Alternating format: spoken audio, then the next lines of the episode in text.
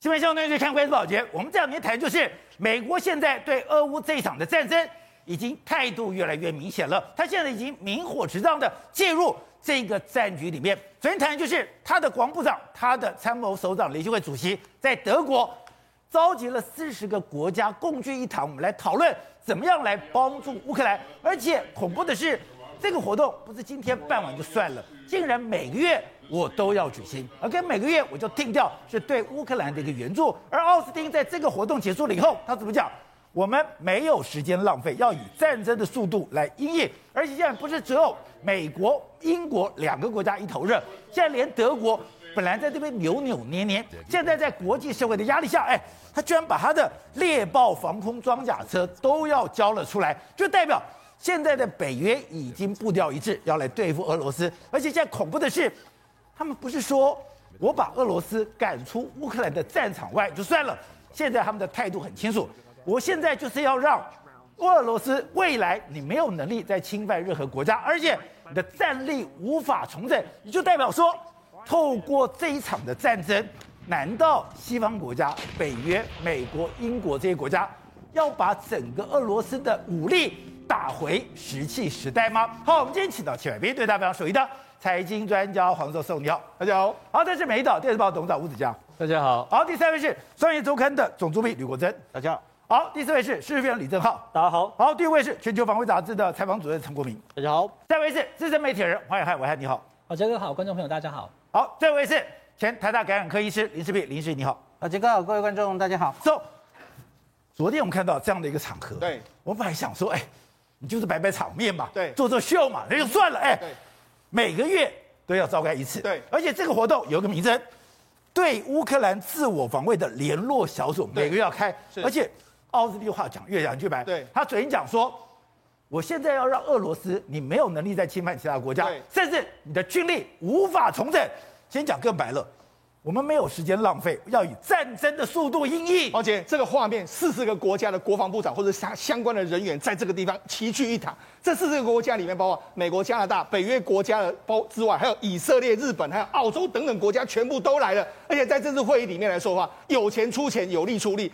宝杰，你刚才讲的是什么？他们每个月都要开叫做对乌克兰的自我防卫小组联络小组，对不对？事实上，这个叫做我们把它叫做灭恶行动小组。灭恶，也就是说，他们是要把俄罗斯彻底的摧毁。这么狠吗？很简单的说，你看奥斯汀说什么？他说莫斯科已经失去了大量的这个这个装备。因为各国对俄罗斯实施制裁，所以俄罗斯已经很难补足相关的力量。所以我们要再次确认，在这场冲突之后，在他在一开始那种欺凌邻国的这个能力会不复存在。这讲的太白了吧？俄罗斯装备已经大部分的失去了，对，而且。他连补足的能力都没有。他讲了，美国要天翻地覆的支持俄乌克兰对抗俄罗斯的入侵。虽然他讲的那种很强烈的字眼，全部都出来了。那还不止这样，他还说什么？我们没有时间浪费，必须要用战争的速度来应应。为什么这样讲？事实上，我们讲，我们就讲美国的大战略理论，普丁始终不是摆在第一位。现在对拜登来讲，有两件事：一个是对中国的这个政策，另外一个是他国内的 CPI。所以他赶快结束这个。所以为什么会有这四十个国四十个国家的？会赶快召开，因为他们要把灭恶的时这个所谓时间轴把它推快一点，赶快把俄罗斯赶出这个乌克乌把乌呃乌克兰里面的俄罗斯军队赶出去，这样才能够尽快进行美国下一个阶段的这个政策，所以他可以专心的对付中国，对，专心的来对付自己国内的一个问题。对，然后我们看到英国外交大臣他居然讲，哎，现在我们提供给乌克兰防御性的武器已经不够了，对，代表。现在整个战局对乌克兰来讲，真的已经反手为攻了。没错，我们要事实上在这一次会议里面，真的真的是有钱出钱，有力出力。你看奥斯汀都说竭尽全力了，然后英国的外交大臣说什么？防御性武器已经不够了。那言下之意是什么？要攻击性武器嘛？好，攻击性武器来，哎，各国交出来吧。我们就讲这一次的会议里面，其实转变幅度最大就是德国。哦，德国在这一次的时候会议中间，他就说好。我们把五十辆的这个猎豹的战车的库存把它拿出来。那猎豹的这个战车来说，它其实是防空战车。防空战车的时候，你看它每门的炮弹可以有三百二十发，然后快炮射速是每分钟一千发，每分钟一千发往上射上去的时候，你就知道说这个欧俄罗斯的军队到底会遭遇到什么样的压力。那还不止这个，现在德国还说什么？哎，好了，我们直接承认了，我们帮乌克兰在训练什么？荷兰不是有提供 PZH 两千的这个自走炮？对，我们在帮乌克兰军队训练。那训练完了之后，他们就可以马上上阵。那这个荷兰提供的 PZH 的这两千的这个自走炮，宝姐，它的发射力是相当相当快的，它一秒钟可以连续发射三发，然后一分钟之内可以发射十到十三发，然后射程到四十公里左右，而且。它的作战半径或者整个独立作战的能力是相当相当强的。德国就说好了，我们帮你训练了。那这些你看，德国那不是比帕拉丁自走炮还厉害吗？德国不只是给装备，德国现在也承认说，我有训练你。哎，那摆明了就是德国已经把这个这个所谓战场的这个状况把它聊了 kilo。好，那除了这个之外，除了德国的这个豹式坦克，还有包括说像 PZH 两千哎 PZH 两千的这个自走炮之外，现在瑞典瑞典给了一个叫弓箭手的这个自走炮。宝杰，这个叫弓箭手自走炮。宝杰，这个来了之后呢，真的对俄罗斯来说是踹了一弹。为什么？因为它这个自走炮里面来说，它目前呢这个行进的速度是全世界最快的，它的马力很大，所以它时速可以到七十五公里。也就是说，打完之后它马上就可以跑，跑的速范围是相当相当远。再就是说，它可以搭配什么？呃，ZM 九八二的这个神箭飞弹，神箭飞弹，宝姐，这个非常非常的精准。为什么？因为它是由雷神公司来负责的导引系统，所以它射出去的时候，这个飞弹它有那种折叠式的滑翔翼，射出去之后它会有那种折叠式的滑翔翼出来，出来之后它为什么要用这种东西？它可以这个飞得更远，而且你透过它可以跟 GPS 互相连线，这个就是弓箭手。对，那个 GPS 互相连线之后，它可以精准的打击到这个相关的目标。你看它最大的打击的这个射程是五十七公里，对，五十七公里，你看它的射程差距是怎样？五到二十公尺，相当相当的接近，所以到，它目前为止是全世界各国军种它都非常喜欢用的这个自走炮。就自走炮，瑞典就说好，我就直接把它拿给你了，交给你了。所以呢，那事实上现在各国真的是都把精锐的武器全部交给乌克兰。所以昨天我们看到奥斯汀跟米利主持的那一场会议，哎，不是行礼如仪。对。不是大拜拜，对，在那个会议里面，除了一开场了以后让记者拍一拍以后，哎，真的一个国家一个国家帅，没错，一个国家一个国家比，对，德国你可以交什么？是，好，没办法啊，我就交猎豹。那瑞典你可以交什么？瑞典就说那我就交弓箭手。对，这些炮是这样被逼出来的。而且瑞典想要加入北约的时候，你就交一个投名状，对，这就是投名状。所以，那各国真的在这一次有钱出钱，因为你知道，事实上不只是美国希望这一次让俄罗斯一次挂掉。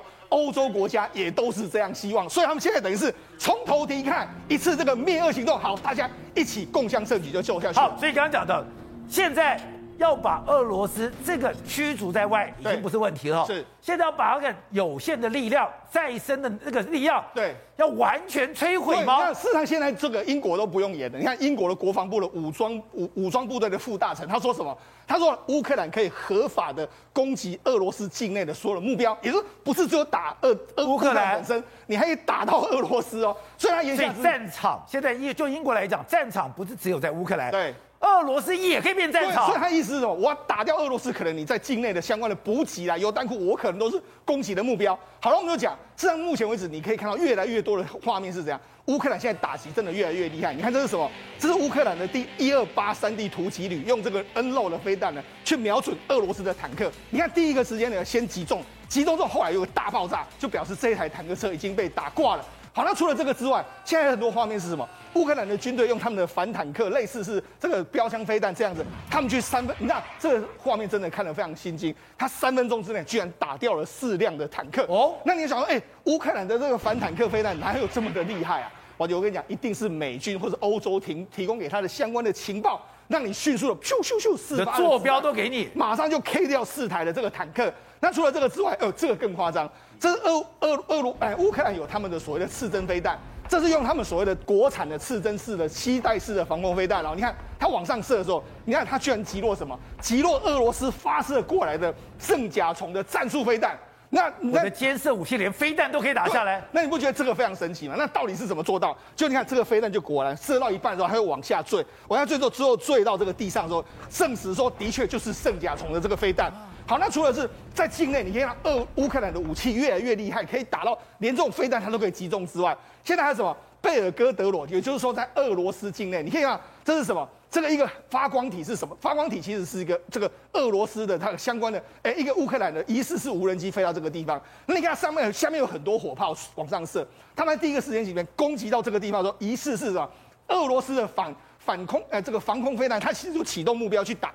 但是他们始终没有达到这个目标。你知道现在乌克兰的武器真的，如果从我们现在看到的很多画面来讲的话，是越来越精良的一个状况，打回俄罗斯了。对，那事实上，俄罗斯境内目前发生非常多的这个神秘的这个攻击事件，譬如说像贝尔哥德罗，贝尔哥德罗最近一段时间，你看这整个烟火出现一个大大爆炸，爆炸甚至是你看这个在监视器附近的时候，就突然就嘣一声。很多人就说哇，那这可能是乌克兰所进行的一个反攻，在即将要展开的。另外还有什么？我们刚才我们刚才讲到一个无人机飞到这个地方，也没办法攻击到。另外一个地方还有在俄罗斯，另外在说佛罗佛罗伦斯尼的这个地方，也是发生了两起的这个大爆炸。所以那事实上现在整体来讲，俄罗斯境内已经出现非常多不明的这个爆炸事件。我们或许可以把它解释成，可能是乌克兰的军队慢慢的反攻到俄罗斯的这个境内去了。所以现在奥斯汀讲。现在已经不是说我让你没有能力去侵犯别的国家，对，你连军力都很难重整。为什么奥斯汀说一定不能让你该重整再生能力？这就是所谓的再生能力。你看这一次他们损失了这么多的这个这个军事单位，包括人员两万多，坦克已经接近一千辆了，各式各样的武器，飞机来说已经有一百八十五辆，这么多的武器，好，那为什么我对美国来说非常重要？我只要把这些继续把它摧毁之后，你的账面上的这个数字都打掉之后，你看。俄罗斯为什么没有办法？现在第一个，俄罗斯目前要再产所谓军机跟战舰，已经越来越难了，因为目前很多国际上的东西不给你哦，包括说我们台积电不是对英俄罗斯不是有一家叫贝加尔公司吗？它就是俄罗斯最重要的这个电子晶片的这些产产品，我们给你停工，停工之后他们根本没有晶片，所以你要精准导航那些晶片根本就完全没有。另外包括说俄罗斯唯一的这个战车制造商叫乌拉尔机械制造公司，目前因为国外的包括说什么 MCU 的零组件或是一些这个导测的感测的零组件没有到货，它现在已经完全没有生产。所以呢，我所以刚才奥斯汀说的非常清楚，我把他的现有战力打掉之后，目前国家西方世界不是对他进行一个所谓的这个制裁吗？制裁之后没有新的武器，他就是再生能力就没有了。董事长，昨天看到了奥斯汀跟米利，哎，两个人坐在主席台，哎，四十几个国家的军事领袖齐聚一堂，齐聚一堂，哎，不是大拜拜，不是行礼如仪。刚刚讲一个国家一个国家交代，连德国，哎。你都把这个所谓的猎豹防空交出来，而且我们就看到这瑞典，哎，你也把自走炮给交出来，代表美国是玩真的，而且美国真的是要在这个战争里面。把俄罗斯打到完全不能再生吗？我觉得奥斯汀讲说要开月会，就是一个月给你搞一次了啊。他表示这个事情没那么快解决，这不是我这个会开完就算了，我每个月都要开。表示你普京后续还要打，所以那个弹药跟跟金钱，所有的兵力的投入的量会非常非常的庞大。哎，你知道了，而且我们也我们所以这个乌克兰呢，哪有办法独立撑这个东西啊？对，所以他请所有西方的力量，他全部他全部来支援这个。支支援乌克兰在顿巴斯的部队嘛，他完全都为了顿巴斯，我觉得完全都为了顿巴斯这个决，就是所谓的这个，虽然是所谓的决战呐，对，但其实是一个持久战，因为屡攻不下，以前二次大战打了几个月，打了大半年都有啊，就像西线无战事，那个西线打多久？打打对啊，所以这是类似的概念会出现。以美军的估算，认为这个俄罗斯应该是会溃败。因为它的装备是比较陈旧的东西，所以说在顿巴斯他想获胜的可能性不大。所以目前，可是这个打法来讲的话，所以他外交部长就拉夫拉夫罗夫就讲了，说俄罗斯如果打败的时候怎么办呢？那怎么办？他就跟你干核武，第三次世界大战给你真的敢这样做吗？他他，他不是，我也想不出来，普京会投降吗？我我普京不会投降，那那拜登会放过他吗？拜登也不会放过他。这个样子已经不可能，大家两边都没有退步了嘛，所以这是一个鱼死网破的局，保证鱼死网破，一定是搞得非常难看的局面出来。而且我们看到《纽约时报》就有一个专文，他这两天美国国防部长奥斯汀不是讲吗？我们现在要削弱俄罗斯的武力，要削弱到什么程度？你没有办法对其他国家再侵略，你不但没有办法对其他国家侵略，连你这个军力要再生，你都不可能。他说这代表什么？代表。美国就跟你俄罗斯直接对抗了，对，所以你看《纽约时报》这个定义就非常清楚了，他就是选择直接对，不是暗示转向直接对抗，对，根本不是暗示，根本就是明示了嘛，他就直接对抗。因为他这句话里面有奥斯汀昨天这个讲法里面有一个很特别的意义在哪里？万一这个中间这情况不对的话，他这个说法就变成支持的德伦斯基后面的谈判力量哦。不然的话，你后面没有支撑，你怎么跟他谈判？对，那我每天要干掉你，你呢？你后面什么都没有。所以奥斯汀讲的话比这个普京讲的话更狠，他更狠，他要把你灭掉你嘛，对不对？所以如果要谈判，让泽伦斯基有力量；要要打仗，我就跟你干到底。所以这个双方都耍狠到了极点了。对，然后这个所以说两边油门都踩到底了。对，油门踩到底。现在俄罗斯的外交部长拉夫洛夫就是讲，我现在踩到底，就是我要动核武了。对，然后俄俄罗斯也没有幻想说他是在跟乌克兰打仗，这个早就已经不是这样想法了。对，俄罗斯内部的想法是知道，他就是跟美军、跟北约部队直接直接对抗，这个军事斗争的对象跟目标已经不是乌克兰，就是奥斯汀。很简单，奥斯汀也摆明了。就是我老 老 我的老美跟你干，对我统整，这个就已经没有都都没有弹，都都没有弹性。所以《纽约时报》写的那么清楚的的概念，就是说这个是直接对抗到底。那美国军会愿意面临打败仗的可能性吗？不会，不会嘛。可是今天在俄罗斯的部分，他们对顿巴斯战争哦，他们充满了乐观，你知道吗？哦，那充满乐观，你也有两个可能性，可能是骗普京的不一定，但是普京得到消息。都是乐观正面消息，认为说他会打胜仗。那在这边的想法来讲的话，也是乐观的情况。那这个情况之下来讲的话，势必在一个接触，在一段一轮之后的结果，才能够知道后面怎么样发展。但是我觉得，以长期来打的话，呃，美军的科技的力量仍然还是有可能占上风。好，各位，刚才讲，昨天道斯汀跟那个比利约集的四十个国家，那是一个重要转捩点吧？这四十个国家齐聚在西德曼德德国开了这样的一个会议，就代表整个西方世界团结起来，有钱出钱，有力出力，而且就像英国国防部讲的哦，我现在已经不是给防卫性的武器够了，攻击性的，所以这些猎豹还有瑞典的自走炮，在这个战争里面就很有意义了。我们这样来看，其实不只是这些所谓猎豹哈，所以我们看一下哈，这个。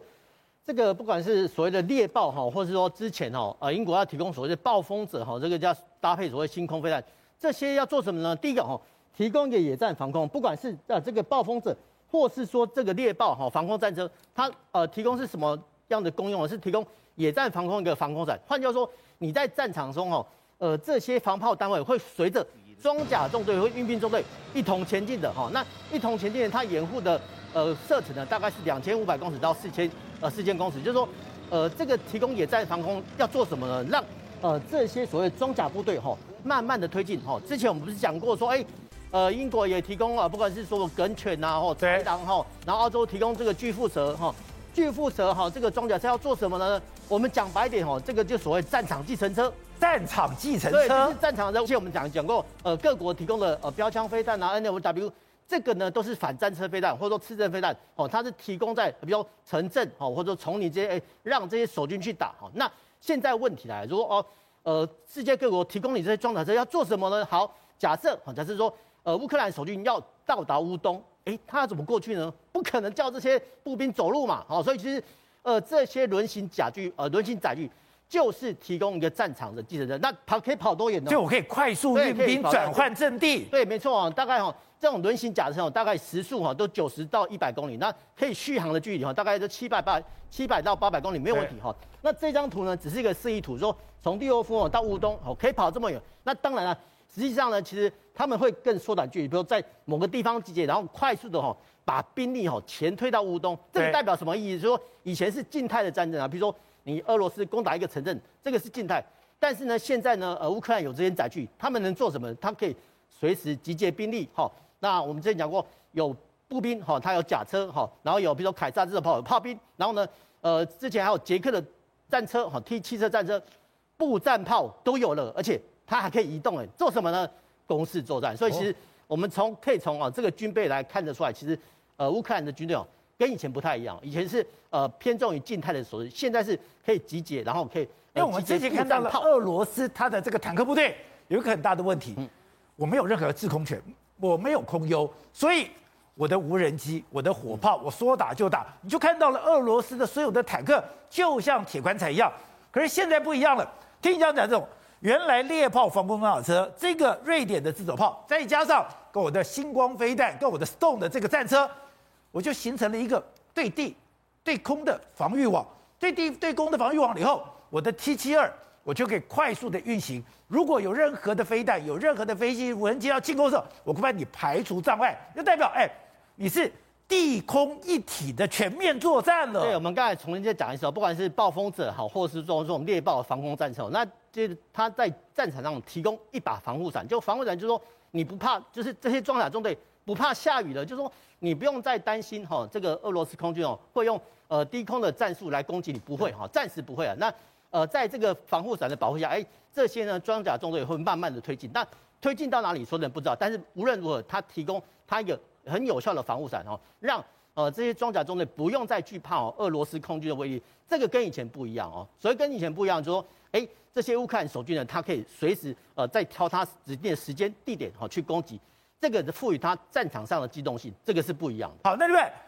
德国给了猎豹防空装甲车变成全世界注意的焦点。什么叫做猎豹防空装甲车？这个车很厉害吗？德国把这个车交出来。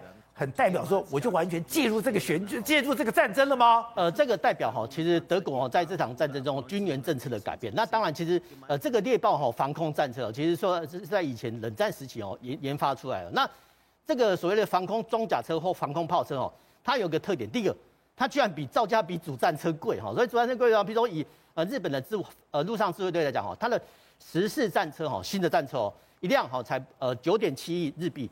但是呢，他们研发好这种所谓猎豹式的防空战车哈，呃，他们叫八七式呃防空战车，居然一辆高达十五亿日币哎，所以其实防空炮车怎么会比主战车来个贵哦？说真的，第一个哈，你要考虑到，哎，这个防空炮车上面有两门炮，然后后面还有一个雷达哈，光是这些装备加起来都比主战车来贵哈。那这个猎豹是这个车是比战车还贵的，对，一般来讲比战车贵哈。那呃，我们来讲哈，就是说，哎，这这个猎豹式防空战车哦，它是在豹一式的底盘上加装两门的呃瑞士的三五奥利冈快炮。奥利冈的三五快炮，其实我们我们国军还在用三五快炮，我们是个拖曳式的，但是呃猎豹防空战车它是两门三五快炮是跟着跑的，跟着部队跑，所以我们之前讲过说，哎，这些猎豹或者说哦暴风者哈，这个防空防空飞弹车赋予哈这个装甲队前推的能量，让让它。不用再惧怕哦，俄罗斯的呃短程的空军。那其实这个赋予哦，呃乌克兰军队很高的很高的战场主动性，这个是不一样的。好，所以正好刚刚讲到，当欧美的武器一个一个的送到了乌克兰战场的时候，你就发现整个乌克兰的战争作为做了一个明显的改变。现在在乌东，在乌南，哎，我已经不是躲在这个地方，躲在墙后面，躲在树林里面，被动的阻绝你的进行。现在这个地方。双方打得你来我往了，乌克兰主动进攻了啦，这已经不是在防守问题。我们第一个先看的画面是波帕斯纳，波帕斯纳大家可能不太知道在哪里。这个我先看，你看哦，这是一个俄罗斯的火药库被炸掉。为什么叫火药库？你看后面有殉爆，对不对？不是只有一次爆炸，因为里面有大量火药库，所以说会有爆破一次、两次、三次、四次的殉爆，好几次爆炸。这是哪里？波帕斯纳就在卢甘斯克州。它的首府以西的八十五公里处，换句话说，他们是乌克兰是持续往乌东这边去做晋级的，希望可以把整个卢甘斯克都打下来。这是我们看下一个状况。目前呢，俄罗斯是派这个车臣，你看这车臣的武装分子哦，在这边打仗，在这边打。可是呢，你看哦，当这个画面出现的时候，你你就可以知道，在波帕斯纳这边进入到什么巷战环节了嘛，对不对？已经不是单纯的远程炮火打击，对而是做一定程度的清扫之后呢，进入到这个巷战，那车臣武装分子在那边去做所谓的防守的部分。那俄罗斯也知道波帕斯纳绝对不能掉，因为波帕斯纳一掉就直打卢甘斯克的首府了。所以你看哦，俄罗斯派。所以刚刚那个画面是乌克兰进攻。车臣在守，车臣在守啊。那这个画面呢？俄罗斯知道不能掉，所以你看到他们派出大，就就这个，这是车臣在守，然后乌克兰在进攻。另外，我们看下一个画面，这个画面是怎样？大量的武装直升机，俄罗斯的武装直直升机派出来，希望可以拿回空优。你要知道，我们再看下一个画面，俄罗斯现在武装直升机飞出去是很危险的，很容易被击落的。可是你看哦，他们现在出来没有办法硬着头皮也要飞，原因是什么？就是因为知道已经进入到地面战了。地面战如果没有空中武装支援的话，会很难打。所以你看这个俄罗斯的直升机一出来后，先噼啪先放一大堆这个闪光的脱衣弹再说，让闪光的热焰弹再说，让那个我啊不要被刺身飞弹追踪到。然后呢，你看后面屁股哇一一长串一直发射。对，他们基本上是我只要飞到有人，他认为可能会藏，就先发射再说。发射完之后，进行战术任务不管是炮击地面或怎么样？然后赶快做战术的脱离。他们是多害怕啊！真的非常害怕，因为太多，一天都七八架、十架左右的武装直升机被打下来嘛。好，这是波帕斯那部分，它在卢甘斯克州。下一个我们来看马林卡画面，马林卡在顿内兹克州啊。你看这个是俄罗斯的炮兵阵地，被乌克兰空袭、被轰炸，而且你可以很清楚看到它打击是很精准的，不是乱打的，也不是效力射，但是你看在哪里就打哪里。换句话说，在这边呢，马林卡它离顿内兹克更近四十公里而已，打下来的话，它就可以这个直接进军到顿内兹克里面的核心的首府。所以现在两边的拉锯战是非常非常严重，而且你看到乌克兰是攻击的一方，俄罗斯是防守的一方。另外一边我们来看扎呃，在奥德萨这边，奥德萨这边其实也是一样，既然有出现这个莫名其妙的这个所谓铁路啊，遇到俄罗斯的飞弹袭击。不知道为什么，因为照理来说，奥德萨这边应该是乌克兰掌握比较大。可是你看到它的铁路远方，看到有这个所谓的俄罗斯的飞弹袭击，难道俄罗斯想趁这个时候说，当你乌军往东走，我就从南方把奥德萨打下吗？也是有可能的。所以现在整边的拉锯战是非常非常的清清楚。另外，我们看下一个画面哦，现在呢，在状况下，我认为最大最大差别是，呃，呃，这是马利坡的画面哦，马利坡俄罗斯的坦克，你看啊、他在做做所谓的找掩蔽的时候，你看这坦克。哎，他以为他自己掩蔽的很好，对，可早就被乌克兰的无人机就锁定了，锁定了。而且锁定之后呢，他就开始做精准标的跟打击。可是你看哦，这个坦克是在移动哦，你看它还左转，对不对？左转之后呢，走到这个房子旁边，就乌克兰无人机还知道要打了，所以先拉远景，拉完远景，炮弹打下去，这刚刚坦克就被打下来了。那是长城火炮打的，对，是长城火炮那打的，而且这个设计有多精准，而且呢，甚至夜战也开始。我们看下一个画面是晚上的画面啊。而且乌克兰做这个夜战的话，就说你看这坦克车，哎，这是很很很普通的无人机哦，它是丢类似手榴弹下去的东西哦。你仔细看这个中间那个画面，第一发还没丢中，不是军舰打击哦。你看第二发这个就从一部中间掉下来，就是手榴弹，然后噔就就就就就就打中了。所以你可以看到现在战争真的是你来我往。对，吴总看了刚刚那个画面，哎，整个已经攻守易位了。那对普丁来讲，他压力就真的越来越大了。所以你看他用到的哦。据说了哈，据说他的这个伊斯坎德的这个导弹的生产能力已经恢复了哦，宣传的，宣传的。然后他要大量的使用这种，这个因为这个导弹有核常兼备哦，它可以做核子弹头了哈，所以他大量要使用这个导弹呢，做远程的攻击。而且他也不排除了要摆在加林格勒，因为加林格勒就可以打到柏林去了，哦、所以他要拿这个来吓人，吓德国。而且他远程来讲的话，他可以去攻击所谓的这些所谓军火库啊，后勤的这些防后勤的这些库存的这些就。所以你说现在俄罗斯被逼到墙角了？对，他的这这是他目前精密度最高的一种制导的导弹嘛，能力最强嘛。所以这个战争打到现在就一个字耗。把俄罗斯给耗光掉，俄罗斯一定是吃亏的嘛，因为现在全世界就损失一个乌克兰，对，那你俄罗斯整个国家你全部赔下去了嘛？你的整个国家，你的 GDP 也没有了，你的科技也没有了，你的经济跟商业全部垮台了嘛？对，这怎么会有好的结果呢？所以他现在我认为普京的焦焦距的焦虑的程度啊，超过西方领袖，而且西方领袖已经逐渐逐渐全部都在整合中。包括原来最不敢出手的法国，哦，法国选选举也结束了，对，他也他也非常高票的高票的胜选啊。所以在这个情况之下，在普京的整个的呢优劣的这个态势已经非常的明确而清楚，是怎么下台阶的问题。他在死不肯下台阶，所以刚刚才有联合，才有中央情报局局长提到说，他有可能用核武，会使用核子武器，战术性核武，战术性核武，但是他也不太敢。把这个核武丢去打人嘛，会打什么阵地啊？会有造成人员的伤亡，这个太恐怖的事情。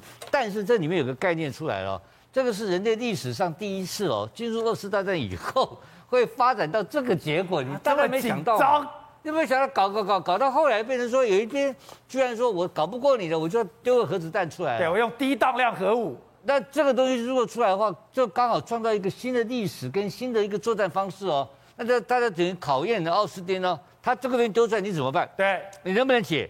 他这招你能解开的话，那这个是对人类来讲，对对全世界人是一个好消息哦。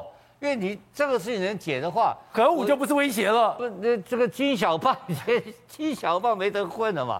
金小胖，你一直发展核武也没有什么屁用，我可以把你可以把你处理好。对，我有能力能够控制你这个战争的这个你的破坏力的话，那你这个战争就没有意义，你就不会再打仗了嘛。所以其实这个事情说好说坏，都是不断的在考在考验人类的军火科技的这个这个所谓的上限到底在哪里。